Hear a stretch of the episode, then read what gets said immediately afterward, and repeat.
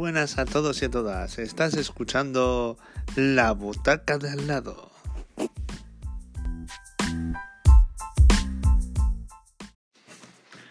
Pues bueno, bienvenidos a todos a otro programa más de La Butaca de al lado.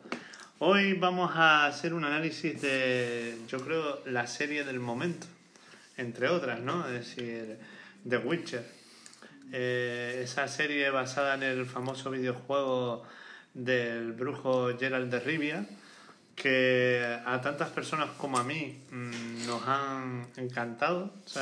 sé que están los libros también de, de Witcher, lo que pasa es que yo todavía no los he leído. Digo todavía porque los pienso leer. Pero bueno, digamos que es una de las mm, series que más he estado esperando en todo este tiempo. Buenas, eh, solamente una aclaración. Mm, la serie está mm, basada casi más en dos libros que en el videojuego. Yo también te lo digo porque también pensaba que, que estaba basada en videojuegos. Tiene cosas de videojuegos, pero mm, tiene muchas más cosas de, del universo de...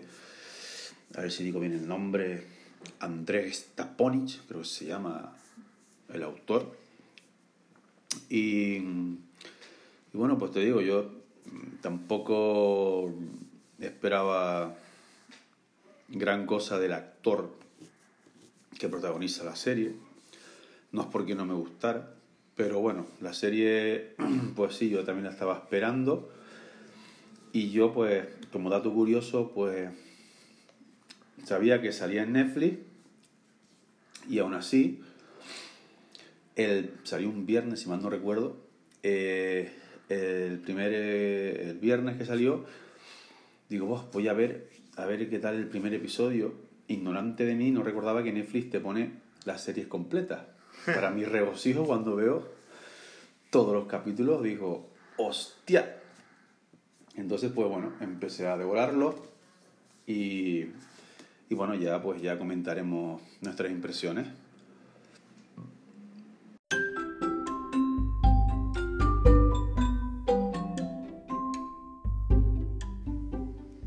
Exploding my mind, exploding my mind, exploding my mind.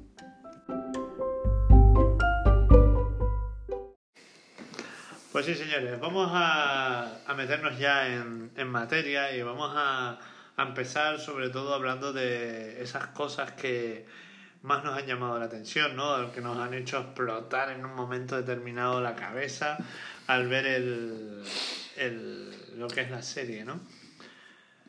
Bueno, digo, no sé, tú que, como bien acabas de decir en la introducción, ya desde el primer día prácticamente estabas ahí devorando la serie porque eres un ansia, eres un ansia. Yo es que no me di cuenta que, que la ponía en ese viernes. Pero bueno, eh, primeras impresiones que tuviste cuando viste la, la serie. Pues brutal. Sobre todo el primer capítulo eh, está bastante, bastante bien recreado. Yo tampoco he leído los libros, pero sí más o menos tengo una idea de cómo es el, el universo de, de Gerald de Rivia. Y bueno, y no he, no he acabado el juego, sí lo tengo. Y bueno, pues he jugado un poco y también sé pues cómo es ese, ese universo. Y la verdad que está bueno, reflejado muy, muy bien. Y el culmen es, eh, pues bueno, la coreografía final del primer capítulo de, de la lucha entre Geralt de Rivia con, una rival que no parece que están peleando, parece que están bailando, ¿sabes? Que la, la coreografía es, pero brutal. Sí, yo creo que la, la presentación del, de lo que es la serie está bastante bien, ¿no? Yo me voy a basar un poquito más en, que he jugado más al videojuego y ya nada más el, el empezar capítulo eh, haciendo una de sus misiones en el que él está eh, luchando con una moira en la, en la ciénaga, pues la verdad que está muy bien, ¿no? Y después a lo largo es reconocer que conforme va avanzando el capítulo, me llegó a dar la sensación de un poco lento, ¿no? Pero también era la presentación, ¿no? De ver de dónde estaban, qué es lo que hacía Gerald, hacia dónde iban a dirigir sus pasos y un poco presentando lo que son los personajes principales. Y coincido con Diego, ¿no? Que el momento culmen fue esa última eh, lucha del capítulo que dices tú, oye, esto, esto promete, esto promete y de esa manera los directores dicen, aquí engancho la peñilla. Claro. Los engancho porque decir, todo el mundo partió con, con una idea, Henry Cavill, dedícate a ponerte las mañitas de Superman y ya está. Pues no, nos acaba de dar un in your face, o sea, porque lo hizo bastante bien como Gerald. Sí, la verdad, de hecho, yo mi primera apuesta, hombre, me pasa que ni, mm, el problema es que no, no tiene la no tiene la, la percha ni la edad para bueno la edad igual sí la tiene pero la percha que tiene Henry Cavill evidentemente no la tenía mi primera opción hubiera sido Matt McClensen eh, que interpretó a, nuestro amigo Aníbal Lecter en la serie pero ya tiene ya una edad y, no tiene la percha que tiene, tiene Henry Cavill, evidentemente. Eh, hombre, como actor para mí es, sin menospreciar a Calvin, Cavill, perdón, infinitamente mejor Matt McClensen que Calvin. Pero he de decir que me ha sorprendido para bien, eh, bueno, pues Henry Calvin en Cavill, joder, estoy diciendo Calvin todo el rato. ¿Estás pensando en Calvin? Eh, en esta serie, más de hecho, incluso eh, su, hizo un, él mismo, pues hizo de su marca eh, el tema de la voz. O sea, él, pues, por, por motu propio, pues mm, se rasga más la voz, tiene una voz más, más ronca, porque de hecho, si lo escuchas en versión original, también fuerza la voz y habla así como como mucho más, más ronco, que es muy parecido, por ejemplo, a al, al, videojuego. Y aparte, bueno, pues la percha que tiene, que da, da, da, bastante el, da bastante el pego con Geralt de Rivia. Yo creo que el personaje está, está conseguido. Está conseguido, al igual que el resto de personajes, la verdad. Eh, mm, tanto Siri como Jennifer, como Jake, Jackie son personajes que han estado muy bien seleccionados, sobre todo el, actor que los está eh, representando, la verdad. No, no hay una queja, una queja, digamos, eh, muy grande con respecto a eso. Me gusta un montón también la evolución de los capítulos, porque los capítulos, a, pesar de que siguen una línea argumental, eh, siguen la idea de lo que es la esencia del videojuego. Es decir, Gerald tenía, pues, o a lo largo del videojuego le van saliendo misiones. Y a lo largo de la serie él va atendiendo a misiones que luego se le van mezclando o se le van eh, eh, enlazando con eh, el propio hilo argumental de esa búsqueda que él tiene en todo momento de Siri y cómo es su relación amor-odio con Jennifer. La verdad que Mm, creo que está todo muy bien logrado en, en lo que es la puesta en escena de la serie. Sí, hombre, la puesta en escena sí. Hay que comentar que también, bueno, hay alguna otra cosita que canta, pero... Ahora en fuerte ñordo lo Sí, pero a grandes rasgos, pues, hombre, está bastante bien representado el, pues, lo que es el universo de Witcher. Eh, Tú dices la serie Valenta, hombre, yo creo que la primera temporada es una temporada de presentación, de presentación de los personajes, sobre todo de Geralt, de Jennifer. Eh, de hecho, la productora, la showrunner, que no recuerdo el nombre, eh, comentaba que ellos tienen planes de hacer eh, The Witcher para largo. Otra cosa es que ya sabemos que quien manda aquí es la audiencia y sobre todo Netflix. O sea, Netflix, para Netflix la audiencia es Dios. por mucho de Witcher que sea, si los números bajan, ya lo he hecho otras veces, Netflix no se le caen los anillos por cortar la serie y aquí paz y en el cielo gloria. pero por ahora podemos estar tranquilos porque la serie está bastante bien valorada. Eh, pues bueno, señores, yo creo que llegados a este punto mm, deberíamos de invocar al samurái, ¿verdad?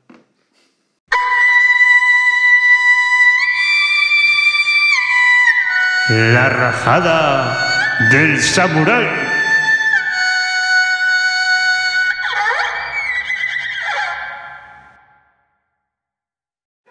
Pues bueno, pues como habíamos dicho, llegó la hora de que el samurái desenvaine y que, y que bueno, que le haga un buen, un buen corte a la serie a ver qué es lo que, digamos, pudo haberle inquietado más o haberle perturbado más de la serie. Hombre, a mí me perturbó el dragón dorado ese, por ejemplo. El dragón dorado ese me perturba bastante, más que nada porque estamos en pleno 2021 y esos efectos especiales parecen de las típicas películas estas que te ponen en antena 3 al mediodía, ¿sabes? De los años 90. Eh, que, de hecho hay, hay, hay películas con peor presupuesto que los efectos especiales son incluso mejores. O sea, ese dragón está hecho ahí bastante, bastante eh, mal, ¿eh? Para mi gusto. Hombre, de todos modos, en general, ¿no? Lo, lo que son los monstruos que salen, pues tampoco que te digas que se han vuelto muy locos en, en hacer Hombre, están ahí, tengo ahí una, una, una duda existencial entre quién, quién es el, el, peor de los dos. Si, si el dragón dorado o la especie de fauno ese que sale que se nota un montón ahí, que es un cabezón ahí, que es un, una plasta ahí que le pusieron en la cabeza al actor y... Yo creo que el, el, presupuesto en, se, se fue en los actores y no en los efectos especiales.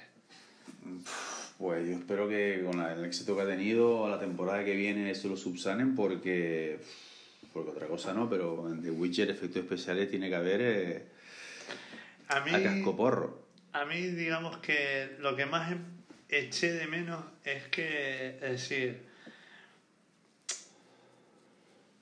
The Witcher, ¿no? El Gerald normalmente está constantemente haciendo misiones, que, que es cierto, ¿no? Que durante la serie las hace, pero no ves tanto su poder, tampoco ves que haga uso de la espada excesivamente, sino es más bien se va todo un diálogo y yo esperaba un poquito más de acción en ese sentido. Porque, a ver, porque claro, ya, ya empieza, digamos, en un nivel de 8 o 9 en el primer capítulo, en el que ya ves ahí una pelea de espadas, tal, de, de dices, hostia, esto se asemeja mucho a lo que yo he vivenciado a través del videojuego y dices tú, contra, ves un poco los poderes de él, ¿no? Él no deja de ser un brujo, tiene poderes.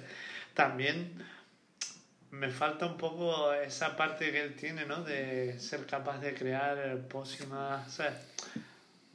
No lo ves tanto, ves nada más que se basan en que él es Gerald, es archiconocido por ser un, vamos a decirle, un caza tesoros, un caza recompensa. Y, y bueno, se centra más en esa historia de amor, odio que tiene con Jennifer y ese ese compromiso que tenía de cuidar a Siri que lo había mantenido con su propia abuela, pero... Derecho a la sorpresa.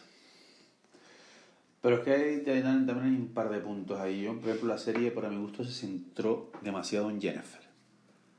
No sé hasta qué punto es importante Jennifer, pero yo creo que es más importante Siri. No sé, igual estoy metiendo la pata, pero Em, para mí Jennifer, pues se centraron mucho que sí, que está bien el arco argumental de ella y tal, pero no sé, igual tenían que haber pues haberlo dejado un poco más eh, para la segunda temporada y sentarse más en, en Geralt. igual que con Siri, o sea, lo poco que yo jugué del videojuego y lo que sé de los libros, o sea, mm, Siri es una tía que es, o sea, poco menos que mejor que Geralt. O sea, es una crack y aquí es una pringada. No, básicamente tiene un poder que ella es incapaz de controlar. Bueno, de hecho hay un hay una pequeña un pequeño cuadro, ¿no? En uno de los capítulos en el que ella se ve acosada por una serie de, de campesinos en un descampado y ella explota, ¿no? Y, y, arrasa con todo. Es un poco Gerald es el que le ayuda a, a, a catalizar ese poder, pero claro, es decir, yo esperaba que la unión entre él y ella apareciera antes en, el, en la serie. Yo supongo que le van a dar más peso en la segunda temporada. Evidentemente te dejaron ahí con el cliffhanger ese de mm, se encuentran y... Pero claro, pero es que Jennifer sí, le tienen que dar peso en el sentido de que siempre, siempre, siempre te la vas viendo constantemente en cada una de las misiones de Gerald porque están como interconectados y siempre es esa relación amor-odio, ¿no? El brujo, el que no tiene sentimientos, el que, el que para él todo da igual, su mundo se, digamos, de paz se desmorona por esta mujer, ¿no? Que, que no deja de ser igual que él, ¿no? Ella es ambiciosa, quiere ser la más guapa, quiere ser la, la más poderosa mm, y aún así hace su pacto y sabe que no puede tener hijos, pero ella quiere apostar el doble y volver a conseguirlo, el tener hijos, ¿sabes? es, digamos, un personaje fuerte y que yo creo que tienen que darle ese peso, sí, pero a lo mejor mm, coincido contigo, no hacer un poquito más diluido en el, en el tiempo de la serie, no, no centrado siempre en lo mismo. Es que yo creo que eh, realmente, bueno, a ver, que pueden, los productores pueden decir, a ver, lo intentamos pues profundizar entonces en los personajes y tal, y por eso eh, pues la serie va, entre comillas, tan lenta, o... pero claro, una serie que tú quieras o que, que tú pretendas que sea eh, el, el, Juego de Tronos de tu plataforma de streaming, pues, o son palabras mayores. Porque la temporada 1 de Juego de Tronos dejó a todo el mundo con el culo torcido. Entonces, pues. The Witcher. Sí, te quedaste con hostia, ¿y ahora qué? Pero es que entre medio de Juego de Tronos hay. De la temporada 1 hay capítulos brutales. De aquí, el 1 y alguno que otro, de hecho se me hizo hasta algo pesado. Algún que otro capítulo. Es que es por eso, nosotros, claro, venimos de recientemente ver eh, Juego de Tronos, que obviamente tenía un montón de capítulos que te dejaban loco y que tenía una, un hilo argumental bastante dinámico, bastante enrevesado también, pero que bueno, que una vez que tú terminabas el capítulo querías más. The Witcher terminas el capítulo y dices tú, bueno, quiero ver la serie, pero tampoco te urge. O sea, no te quedas con esa idea de, Ay, ¿qué pasará? Sino dirás como, bueno, sí, Hombre, puedo verlo mañana o puedo verlo... No, no creo que, que, sea justo eh, comparar eh, una serie ya acabada como, como Juego de Tronos con una de Witcher que acaba de empezar y tal. Pero yo creo que el punto fuerte que tenía uno de los puntos fuertes que tenía Juego de Tronos que no tiene The Witcher es que Juego de Tronos es una serie coral. Coral en el sentido de que desde el, el último capítulo de la primera temporada nos quedó claro que ahí no había protagonista. Ah, ahí podía sí. morir cualquiera. Eso está claro. Está y claro. aquí en The Witcher no. En The Witcher tú sabes que, bueno, que va a haber una serie de protagonistas. Igual te pueden presentar a personajes que tú crees que son muy importantes, pero que oye, pues, por X motivo pueden morir. Pero es que en Juego de Tronos, los que no murieron, creo que fue más que nada cosa de la productora que dijo, mm, si matamos a este, igual nos baja la audiencia. Porque... Obviamente, obviamente. Uh, y ojo spoiler, porque seguramente, aunque dudaría que hubiera alguien que no lo haya visto todavía, pero está claro, Arya, Arya Star, ¿por qué no murió? porque, porque la gente la, la adoraba. Y el enano. Y, y el enano también. Pues aquí en The Witcher no vas a ver eso, no lo vas a ver. Vas a ver, obviamente, la evolución del personaje, que seguramente será bastante buena. Vas a ver la evolución de Siri, que también será buena, pero es eso. mm, Están presentando las historias de cada uno por separado, que tienen una pequeña relación siempre en Henry Cavill, pero mm, no es lo mismo. Y por eso, es cuando tú lo ves con la mentalidad de que vas a ver una mega serie como Juego de Tronos, ya vas mal. Hombre, yo esta primera temporada lo hubiera centrado. Es que el argumental de Siri lo veo muy, muy forzado, todo muy rápido, muy pronto. No sé, yo lo hubiera centrado más en, en Geralt, en Jennifer, y la segunda temporada, pues, hubiera, eh, no sé, hubiera presentado a Siri, ¿vale? Pues con, con toda su trama, eh, porque ya me, tienes, ya me tienes presentado a Jennifer y ya me tienes presentado a Geralt. Pero es que son los tres personajes centrales los que, los que hiciste presentar en ocho capítulos y a mí me pareció demasiado apresurado. Siri, Siri fue un visto y no visto. Y queda raro, porque la historia de Siri, primero eh, ves que Siri eh, se escapa. Luego hay una escena en la que de repente Siri está vez con su abuela, pero eh, Gerald la salva a la abuela de, de una, una gente ahí y Gerald lo único que le pide es que él va a hacerse cargo de su primogénita. Y luego vuelve a desaparecer Siri y Gerald ya no, no sé, es como muy... Sí. Es- Ese, ese juego de presente, pasado, presente, pasado, no, no queda... No, hay queda gente claro. que eso no lo o le cuesta entenderlo o, o no después no sigue el hilo de la, de la trama, es, es complicado. Pero no, te cuesta entenderlo porque es que no están en el mismo capítulo. ¿Sabes? Y es te, lo ponen, te lo ponen en un capítulo diferente y dices tú, ¿y ahora esto por qué? Y lo que dices tú, ah, están queriendo presentar a cuatro grandes pesos, bueno, tres realmente, tres, tres personajes con mucho peso en ocho capítulos y es complicado. Hombre, también hay que decir bastantes cosas buenas. Por ejemplo, el, la réplica que le hace eh, Jennifer a, a cada vez que están juntos.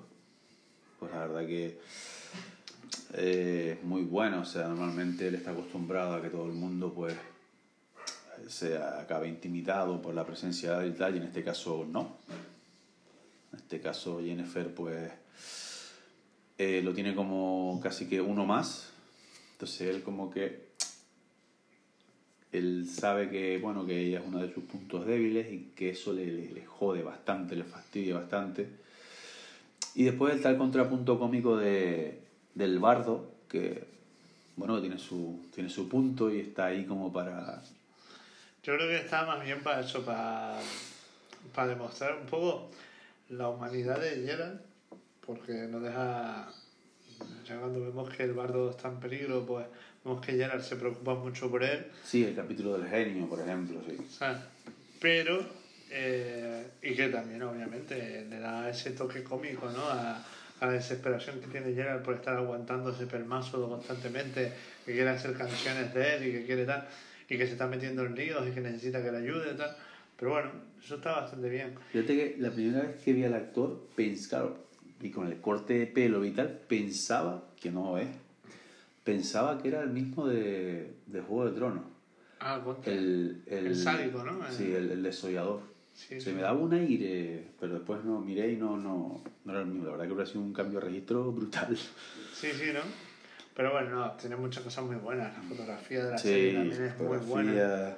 Eh, las zonas de las playas de, de La Palma, de la, aparece, aparece por ahí creo que también em, la caldera. la caldera también. No, yo, yo creo que está bastante bien. ¿sabes? Todo en general, la historia.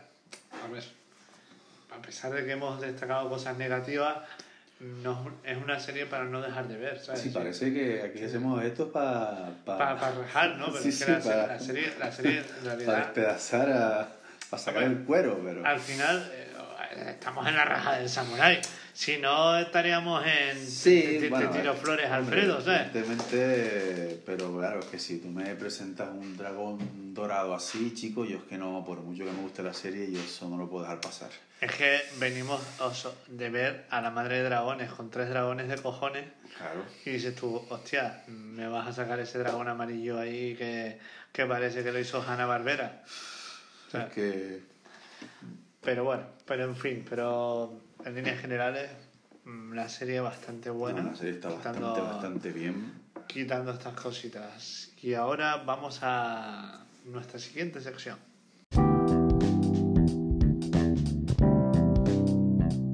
Top. Top, top.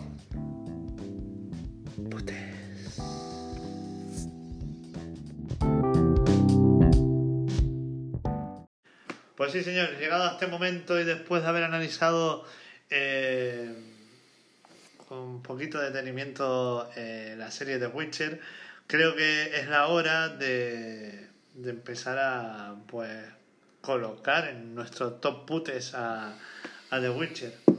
No sé, Diego, tú cómo has visto, que has visto la serie, que has estado pendiente de ella, que estabas deseoso de que, de que sacaran la, la serie, una vez vista, ¿qué, qué nota te sugiere a ti The Witcher? Hombre, una vez vista, la verdad que el primer capítulo dejó el listón bastante, bastante alto. Si bien es cierto que tampoco pegó un bajón muy, muy pronunciado, pero sí los siguientes capítulos, eh, pues para mi gusto no tuvieron, no estuvieron a la altura del primero. Así que en líneas generales yo a la serie le daría un... Vamos a ver si la segunda temporada mejora, pero mi nota es un 8. Uf, aquí vamos a empezar ya a polemizar porque yo, a ver, creo que la serie está bastante bien. La ¿vale? serie está bastante bien. Está bastante un bien. 8.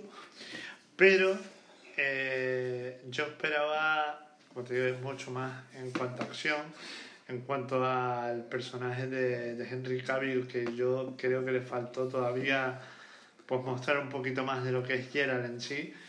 Yo le voy a dar un 6,5. Un 6,5 en el sentido de que yo creo que la serie puede revalorizarse y se pueden mejorar esas cosas que hemos visto que, que no han sido tan buenas, como por ejemplo la calidad de los monstruos que salen, el tipo de peleas. Eh, 6 y medio me parece excesivamente bajo. O sea, le pones un 6 y medio a una serie como The Witcher, pero después, después clama una obra maestra de Joker. Ya esto no, hay cosas que no entiendo. Pero bueno. bueno, es decir, para gusto los colores, es decir, Sí, eh, sí. The Witcher, te vuelvo a repetir, es buena, es entretenida, me gustó, pero yo creo que se le, le faltó darle una pequeña vuelta de tuerca, es decir, eh, esa lentitud que en determinados momentos tiene la serie, ese rollo de voy para adelante, va atrás, pero que no, no lo hago en el mismo capítulo, sino lo hago en capítulos separados que pueden llevar a, a gente como yo, que a lo mejor no somos tan inteligentes a comprender el, el- la trama, pues, coño, pues yo lo veo como un seis y medio. O Yo no mm, creo que sea más cuestión de inteligencia, sino de vagancia mental. Lo tuyo. No es cuestión de inteligencia, es vagancia mental. puede Por ser. no verte, por ejemplo, otra vez la serie.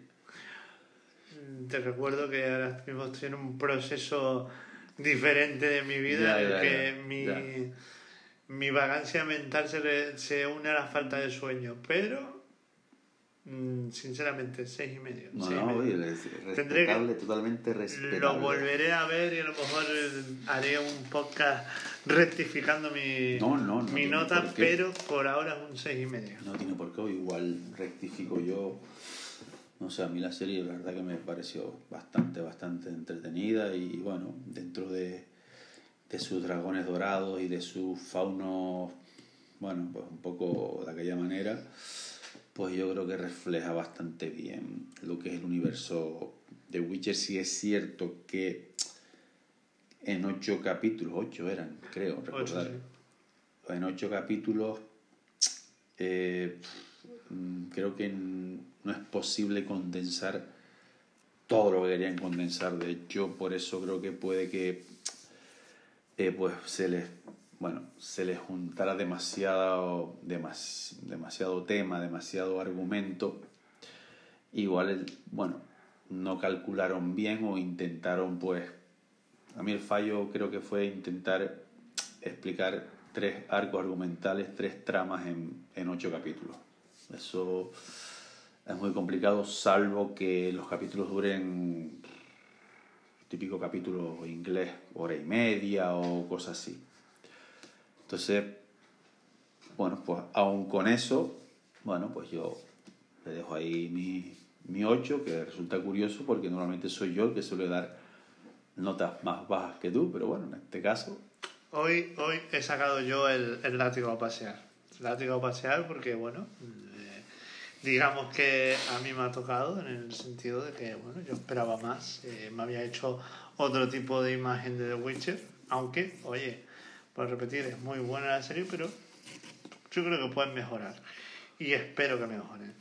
En fin, pues nada, pues hasta aquí el capítulo de hoy. Eh, esperamos que les haya gustado. Sí, agradecerte de nuevo la, la invitación eh, y bueno, aunque ambos tenemos, pues bueno, tenemos nuestras cosas, tenemos, estamos muy liados y, y muy pocas veces podemos cuadrar, pues bueno, pues cuando lo hacemos, bueno, intentamos pasar un buen rato y entretener a, a la gente que nos, que nos está escuchando. Sí. Pues nada, pues eh, recordarles que pueden mandarnos mensajes con sus sugerencias para próximos podcasts o, eh, digamos, eh, añadiendo comentarios a lo que al podcast que acaban de escuchar. En fin, pues un saludo y nos vemos pronto. Hasta luego, chao.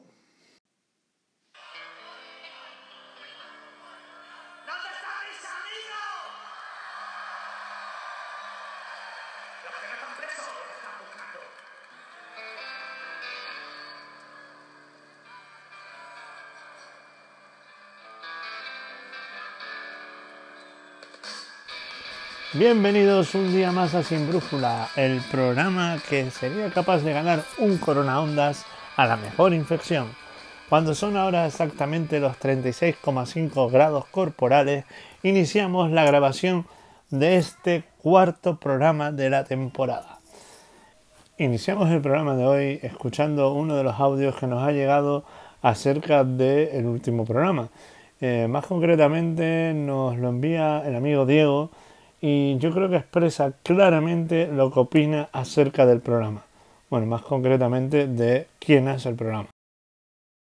Acabo de escuchar el, el último podcast y bueno, la primera de las reflexiones es que está confirmado que se te está yendo la pinza, pero, pero a pasos agigantados ya. ¿eh?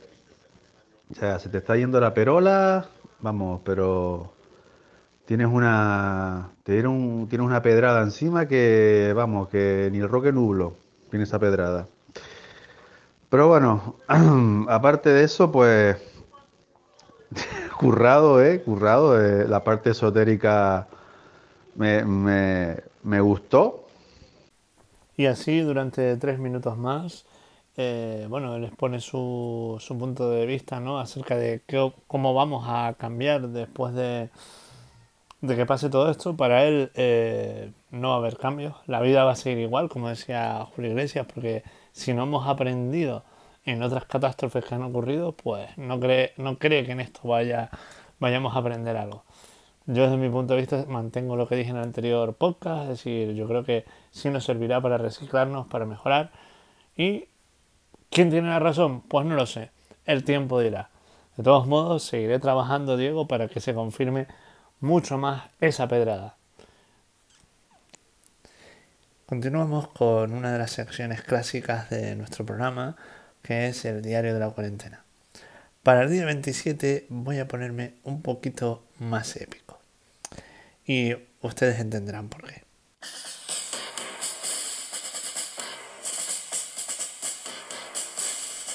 Año 2020.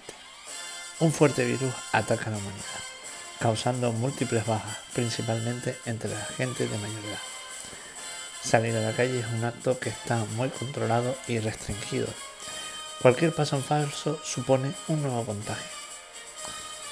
En estos momentos de restricción, de confinamiento, surgen una serie de hordas, eh, ¿cómo podríamos llamarlas? Moralistas, que te acechan desde su azotea, desde su ventana, desde sus balcones, para ver cualquier movimiento extraño que estén haciendo los vecinos a la hora de salir a la calle.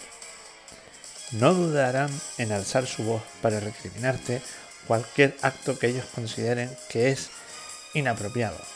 También para quejarse de ese aire que estás consumiendo en la calle. Esta gente son los mal llamados policías de los balcones, o como yo suelo llamarlos, tocahuevos de los cojones. Yo he de reconocer que para salir a la calle he limitado bastante mis movimientos. Primero, al supermercado intento ir solo una vez en semana. Y como tengo un perro pequeño, pues tengo que salir mínimo tres veces al día. ¿Qué es lo que pasa? que ya el simple hecho de sacar al, perro ya te supone uh, un estrés porque te están controlando si entras o sales, cuántas veces entras o sales, y es como que tiene uno que estar pidiendo permiso. Otro punto controvertido para mí eh, es a la hora de sacar la basura. Estás viendo constantemente cómo eh, están analizando qué es lo que vas a tirar, cuántas bolsas llevas. Se te quitan las ganas de tirar la basura te metes en una especie de reality estilo... Bienvenidos al programa Desórdenes Psicológicos. En el programa de hoy aprenderemos a desarrollar el síndrome de Diógenes. Acumula toda la basura que puedas en tu casa, pero acumúlala, clasifícala y que huela mal.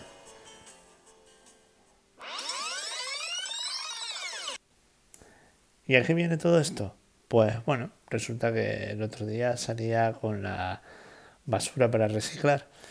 Obvio que llevaba tres bolsas, puesto que procuro acumular de varios días la, basura que tengo que reciclar y así no salgo tantas veces a los contenedores que me quedan dos calles más arriba de la mía. En ese momento que yo salía, eh, una vecina que estaba pendiente de la verbena de las 7 y que es parte de la policía de los balcones, eh, me comenta, ¿tú sí que tienes botes para reciclar?